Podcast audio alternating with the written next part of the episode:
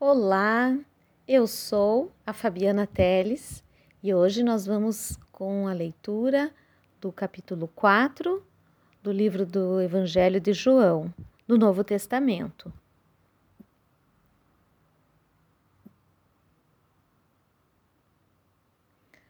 Os fariseus ouviram dizer que Jesus estava ganhando mais discípulos e batizava mais pessoas do que João. De fato, não era Jesus quem batizava, e sim os seus discípulos. Quando Jesus ficou sabendo disso, saiu da Judéia e voltou para a Galiléia. No caminho, ele tinha de passar pela região da Samaria. Ele chegou a uma cidade de Samaria chamada Sicar, que ficava perto das terras que Jacó tinha dado ao seu filho José. Ali ficava o poço de Jacó. Era mais ou menos meio-dia quando Jesus, cansado da viagem, sentou-se perto do poço. E uma mulher samaritana veio tirar água. E Jesus lhe disse: Por favor, me dê um pouco de água. Os discípulos de Jesus tinham ido até a cidade comprar comida. A mulher respondeu: O Senhor é judeu e eu sou samaritana. Então, como é que o Senhor me pede água? Ela disse isso porque os judeus não se dão com os samaritanos. E então Jesus disse: Se você soubesse o que Deus pode dar, a quem é que está lhe pedindo água? E quem é que está lhe pedindo água? Você pediria, e ele lhe daria a água da vida.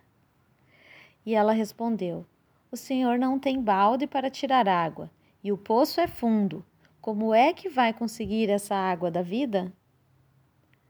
Nosso antepassado Jacó nos deu este poço. Ele, os seus filhos e os seus animais beberam água daqui. Será que o Senhor é mais importante do que Jacó? E então Jesus disse: Quem beber desta água terá sede de novo. Mas a pessoa que beber da água que eu lhe der, nunca mais terá sede, porque a água que eu lhe der se tornará nela uma fonte de água que dará vida eterna. Então a mulher pediu: Por favor, me dê dessa água.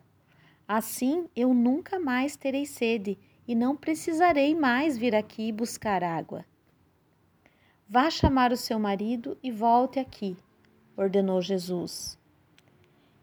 Eu não tenho marido, respondeu a mulher. Então Jesus disse: Você está certa ao dizer que não tem marido, pois já teve cinco, e este que você tem agora não é de fato seu marido. Sim, você falou a verdade. E a mulher respondeu: Agora eu sei que o Senhor é um profeta. Os nossos antepassados adoravam a Deus neste monte, mas vocês, judeus, dizem que Jerusalém é lugar onde devemos adorá-lo. Jesus disse à mulher: Creia no que eu te digo. Chegará o tempo em que ninguém vai adorar a Deus, nem neste monte, nem em Jerusalém.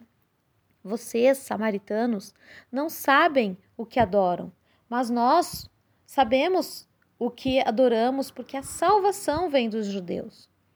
Mas virá o tempo, e de fato já chegou, em que os verdadeiros adoradores vão adorar o Pai em espírito e em verdade, pois são esses o que o Pai quer que o adorem. Deus é espírito, e por isso os que o adoram devem adorá-lo em espírito e em verdade. E a mulher respondeu: eu sei que o Messias, chamado Cristo, tem de vir. E quando ele vier, vai explicar tudo para nós. Então Jesus afirmou: Pois eu que estou falando com você sou o Messias. Naquele momento, chegaram os seus discípulos e ficaram admirados, pois ele estava conversando com uma mulher. Mas nenhum deles perguntou à mulher o que ela queria.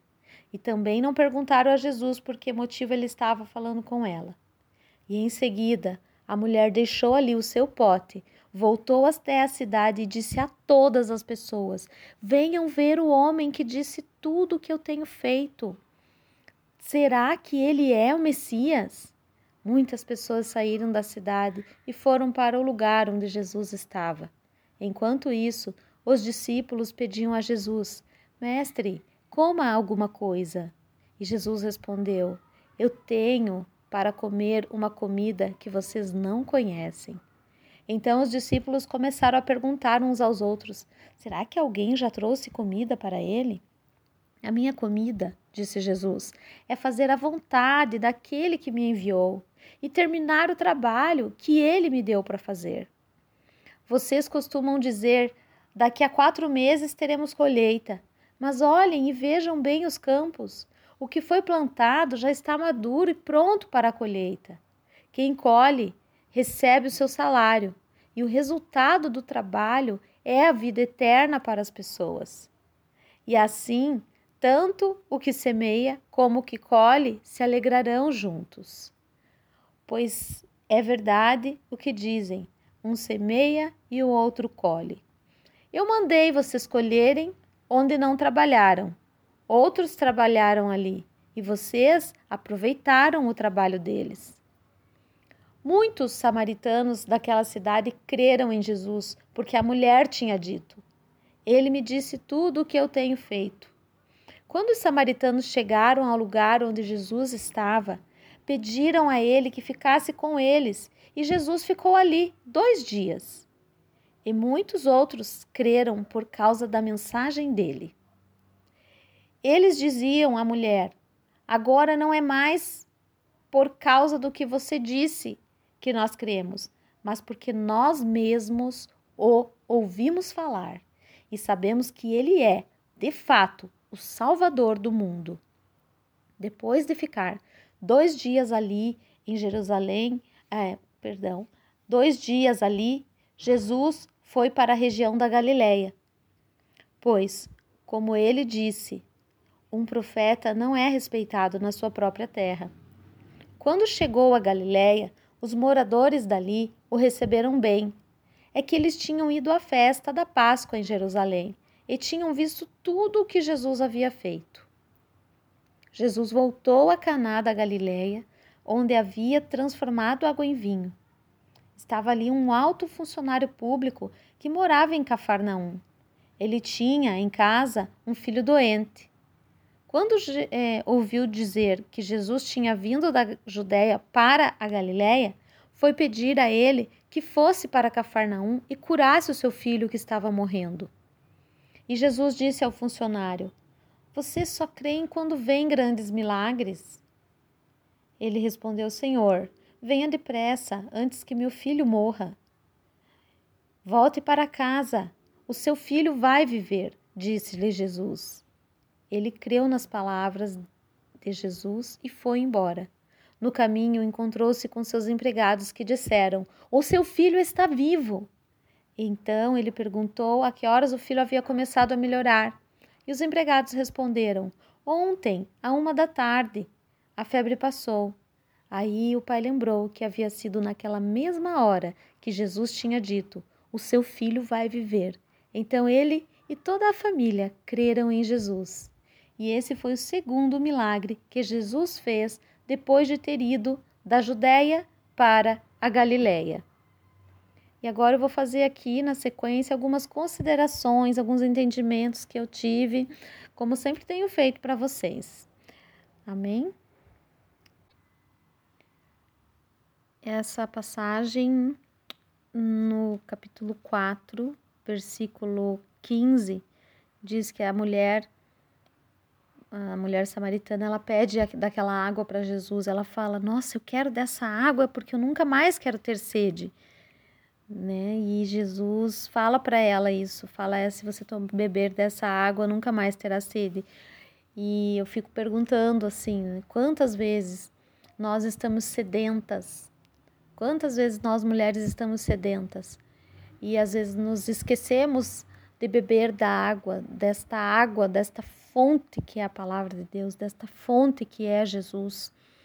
E por muitas vezes, se você se vê angustiada, se você se vê sozinha. Imagina essa mulher, ela estava trabalhando sozinha, tinha uma vida ali de, né, de dificuldade nos relacionamentos, porque ela tinha, já tinha tido vários homens, então ela tinha, tinha dificuldade nas suas relações, ela tinha dificuldade com a sua provisão, porque ela precisava prover sozinha.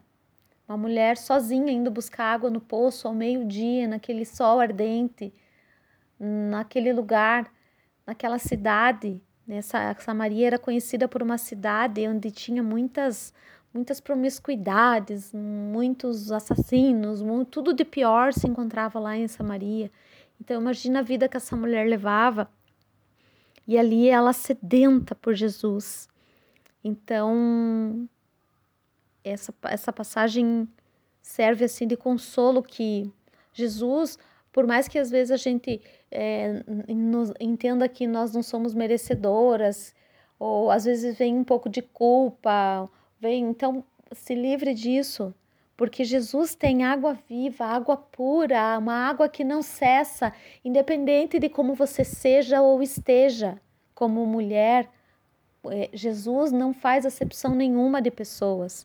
Ele tem essa água transbordante para você, independente de, de quem você seja, do que você tenha tido feito, vivido, experienciado. Amém? Aqui na palavra, no versículo 21, ele fala sobre crer e adoração. Crer e adorar. E o que, é a adoração? A adoração é o mover-se, é o movimento. É, vindo na sequência dessa história da samaritana, Jesus está explicando para ela ali: creia em mim, mulher. E ao mesmo tempo, é, eu entendo assim que o mover dela, porque conta a história que ela saiu correndo e a gente vê em filmes, eu, eu fico imaginando também que essa mulher ela saiu correndo dali daquele poço, largou o pote de água dela ali, o barril, os negócios que ela precisava para carregar aquela água e voltou correndo para a cidade, gritando absurdamente, falando com as pessoas. Ela se moveu. É, e o, a adoração é um movimento. É um movimento que você faz com o seu corpo, levantando os braços em adoração, caminhando em adoração. Então, Jesus alerta ela, fala assim: Haverão verdadeiros adoradores, aqueles que me adorarão no espírito. Aquela mulher, ela creu no espírito e ela saiu adorando com o seu corpo. Ela, ela louvava, ela gritava, ela falava: Venham ver o Messias, venham ver o Messias. Ele está presente. E, e, Deus é espírito. Quando diz Deus é espírito, e é necessário que os seus adoradores o adorem em espírito e em verdade. Então é uma adoração no espírito. Aceitar, veja que importante isso, é você aceitar a manifestação que vem do espírito no seu espírito e você se mover para isso. Entende? Este é esta é a verdadeira adoração. É quando você faz algo que você às vezes não entende, meu Deus, Deus está mandando eu ir em tal lugar, eu estou sentindo que eu tenho que ir em tal lugar e fazer alguma coisa. Eu senti que eu preciso mandar uma mensagem para uma pessoa, orar por aquela pessoa, é adorar em espírito. Eu senti que eu preciso sair daqui da minha casa e levar um, uma porção de pão de queijo para minha vizinha lá do quinto andar e ali você Deus falou no teu espírito e você faz esse mover, você faz essa adoração verdadeira e chega lá e entrega o pão de queijo e aí ela fala: "Nossa, eu estava com um desejo de comer pão de queijo hoje". E aí você foi movida pelo espírito. É um exemplo muito simples, mas existem situações maiores que você pode mover para salvar vidas. Você pode Deus, o espírito de um adorador movido em espírito e em verdade pode fazer ações, mover-se para salvar vidas. Entenda? Mais adiante, no versículo 50, fala a história do centurião, daquele homem poderoso que um centurião é, é um homem que ele tem mais de 100 funcionários, digamos. Então é um homem provavelmente de, de um cargo elevado, com, né, com, uma, com uma responsabilidade grande, ele, e ele se aproxima de Jesus humildemente e vai lá e pede ajuda para salvar o filho dele. Esse homem ele fez um mover, ele fez um movimento, ele pediu e ele queria que Jesus fosse com ele. Porém, Jesus falou assim: Não, pode ir tranquilo e vai, que teu filho já está curado. É, esse homem, ele creu no Espírito, ele não precisou ver para crer, sabe? Ele creu na palavra. Jesus falou: Vai, vai, que teu filho está curado. E muitas vezes serve de exemplo para nós crermos. Quando Jesus é, nos colocamos em oração, quando oramos e pedimos, Deus vai nos atender. Deus vai nos atender. Creia, creia no seu espírito, que a sua oração vai ser atendida. Quando a gente busca por Jesus, ele nos atende. Muito bem, amanhã continuamos com o capítulo 5 do livro de João do Novo Testamento.